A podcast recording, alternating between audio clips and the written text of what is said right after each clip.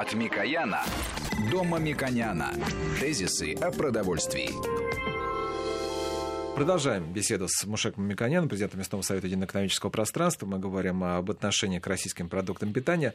А, Мушек Владимирович, ну вот, знаете, я вот готов с вами поспорить. Я помню, как вы мне рассказывали, как один из а, традиционных блюд закавказской кухни, кутабы, где нужно обязательно никакие современные технологии. Нужно три часа разбивать волокна мясные на, э, если не ошибаюсь, там на, на камнях.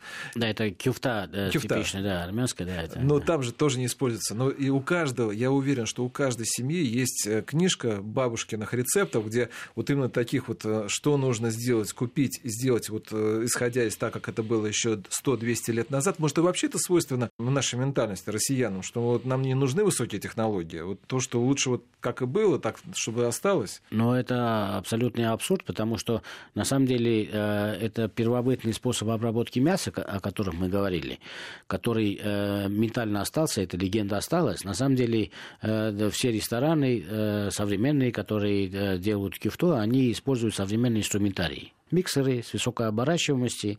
Эффект тот же, потому что то ли вы камнем развиваете, то ли высокоскоростным чистым ножом, у вас эффект достигается один и тот же. Он должен измельчить до определенной мелкой частицы кусочки мяса, для того, чтобы потом с водой они дали такую пышную, хорошую структуру. Поэтому, на самом деле, без прогресса ни в одной отрасли, включая в пищевой промышленности, человечество не может иметь успехов.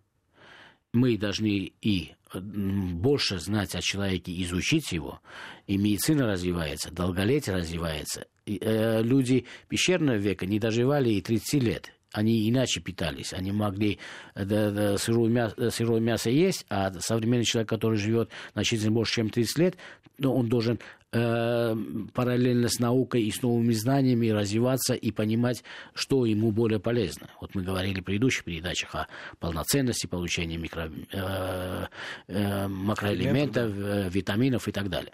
Теперь э, в чем основная моя претензия к тому, что происходит?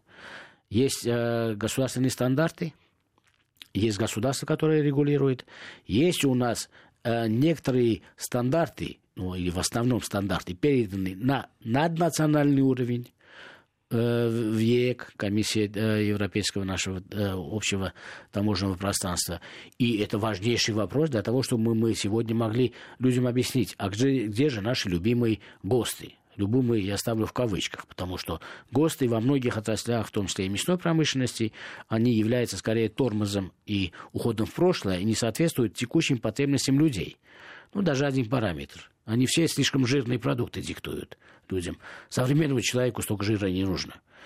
Они решали в свое время не только задачу, что нужно людям, они решали задачу Госплан решал задачу одновременно, сколько мы получаем жиров при животноводстве, огромное количество, их куда-то нужно было деть. Поэтому все изменилось, век прошел, а мы мыслим э, по-старому. Теперь э, мы имеем э, тоже э, странную бюрократическую путаницу. Хотя в бюрократическом формальном смысле это нету путаницы, но мы сами заводим себя в тупик. Ну, например, э, у нас э, действуют и ГОСТы, и э, новые технические регламенты. Новые технические регламенты разрабатывались совместно специалистами всех стран, которые входят сначала в таможенный союз, потом уже ЕАЭС, более широкий. Со всеми согласованы, они должны быть едиными. И это те правила, которые ну, относительно того, что было, считаются прогрессивными, очень важными, безопасными. И я могу сказать, что они чрезвычайно консервативны с точки зрения защиты э, здоровья человека. Они более консервативны, чем э, аналогичные законы, которые применяются на Западе.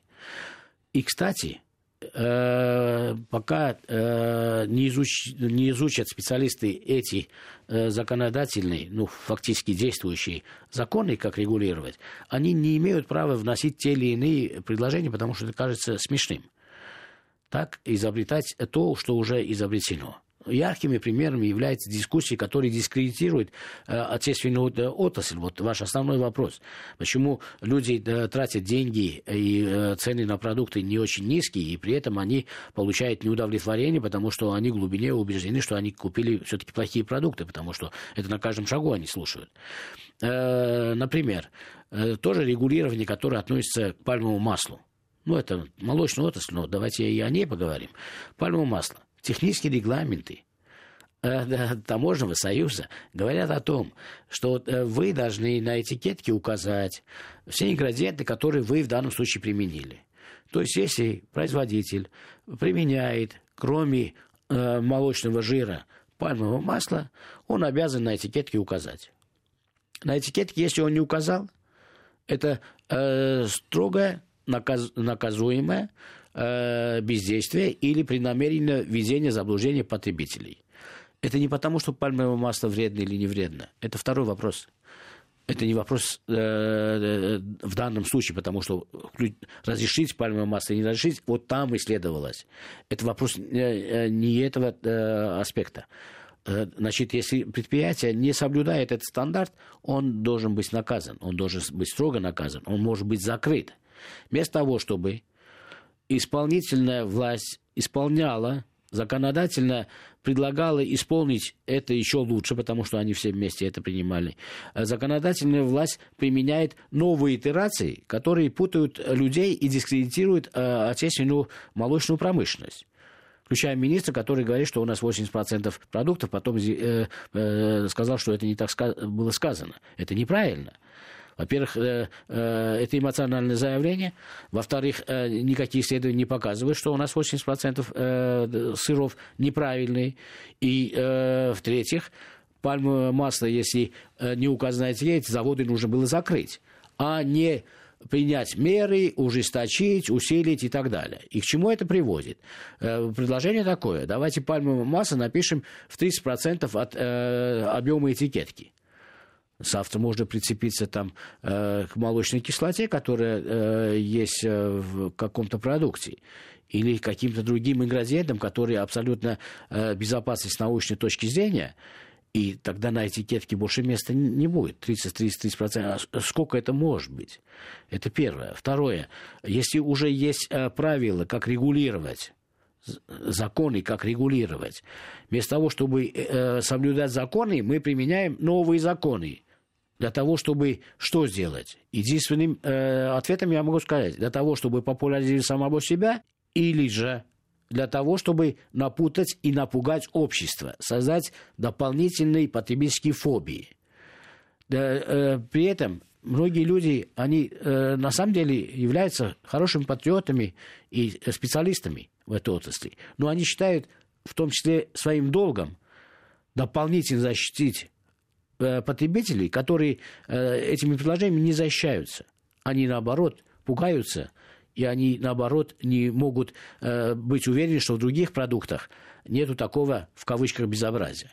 Поэтому государственное регулирование является базой для того, чтобы прийти к согласию, как и каким образом нужно регулировать производство продуктов, как и каким образом, это второе более важно, контролировать соблюдение этих стандартов, а уже потом перейти э, к э, выступлениям популистического характера и говорить о том, что один производитель, группа потребителей, производителей не соблюдает те или иные законы. У меня, кстати, вопрос. А вот э, что касается вот в целом пищевой промышленности, здесь э, ГОСТы, они советские каком процентном соотношении сейчас находится? Где-то 80 на 20, там половина э, того, что советского осталось? Ну, например, мясной промышленности не больше 20%. И я считаю, что это большое достижение отечественной мясной промышленности.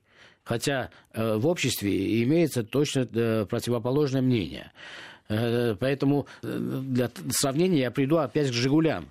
70-го года. Вот все едут на машинах, которые э, по классу на два порядка лучше, чем э, «Жигули» 70-го года. Но при этом, когда э, им скажут, что вы едете не, не на «Жигулях», они будут недовольны. Вот то, то же самое здесь.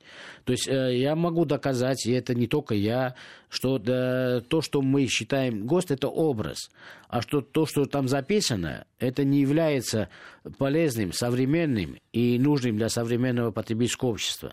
Если стандарты параллельно не будут меняться жизни и возможности технико-технологическим новым возможностям, которые предоставляет мировая промышленность и отечественная промышленность, то мы увидим уход людей с этих подотраслей. Молодежь уйдет в другую сферу, будут формироваться другие идеи и другие продукты, а этот донос будет страдать. То же самое в строительстве, то же самое в дорожном строительстве то э, вот э, представьте, что у нас будет до сих пор стандарт, что все э, дороги должны быть из булыжника. Можете это представить? Вот это элементарные примеры, визуально легко их представить, поэтому я их привожу для того, чтобы было понятно, как дело обстоит в пищевой промышленности. Ну, кстати говоря, вы знаете, вот в исторической части Москвы, просто у нас много асфальта, наверное, это, это совсем не наша тема, но э, многие хотели бы, чтобы вот булыжник как раз присутствовал так, э, вы говорите о э, бутиковом продукте да. в данном случае. Да, исторически это, конечно, сохранение культуры и так далее. Сохранение кулинарной самобытности как раз это тоже хорошо. Но если вы дискредитируете для себя самого как производителя пищевых продуктов, то у вас и никакая кулинарная традиция не устоится. Это другая тема. Давайте из кулинарных традиций выставим винтаж, то есть э, э, в лучшем виде такие продукты, которые будут как сувениры Э, в аэропорту покупаться и привозиться друзьям за рубеж, сказать, что вот это традиционный э, русский продукт, который производили наши предки, и мы вам привезли это подарок. А когда вы дискредитируете собственные продукты непониманием современных технологий, этот ваш продукт уже используется в самолете, потому что вам нельзя его упаковать. Это вредно. Мы продолжим разговор с Машиком Мамиканяном после новостей. Тезисы о продовольствии.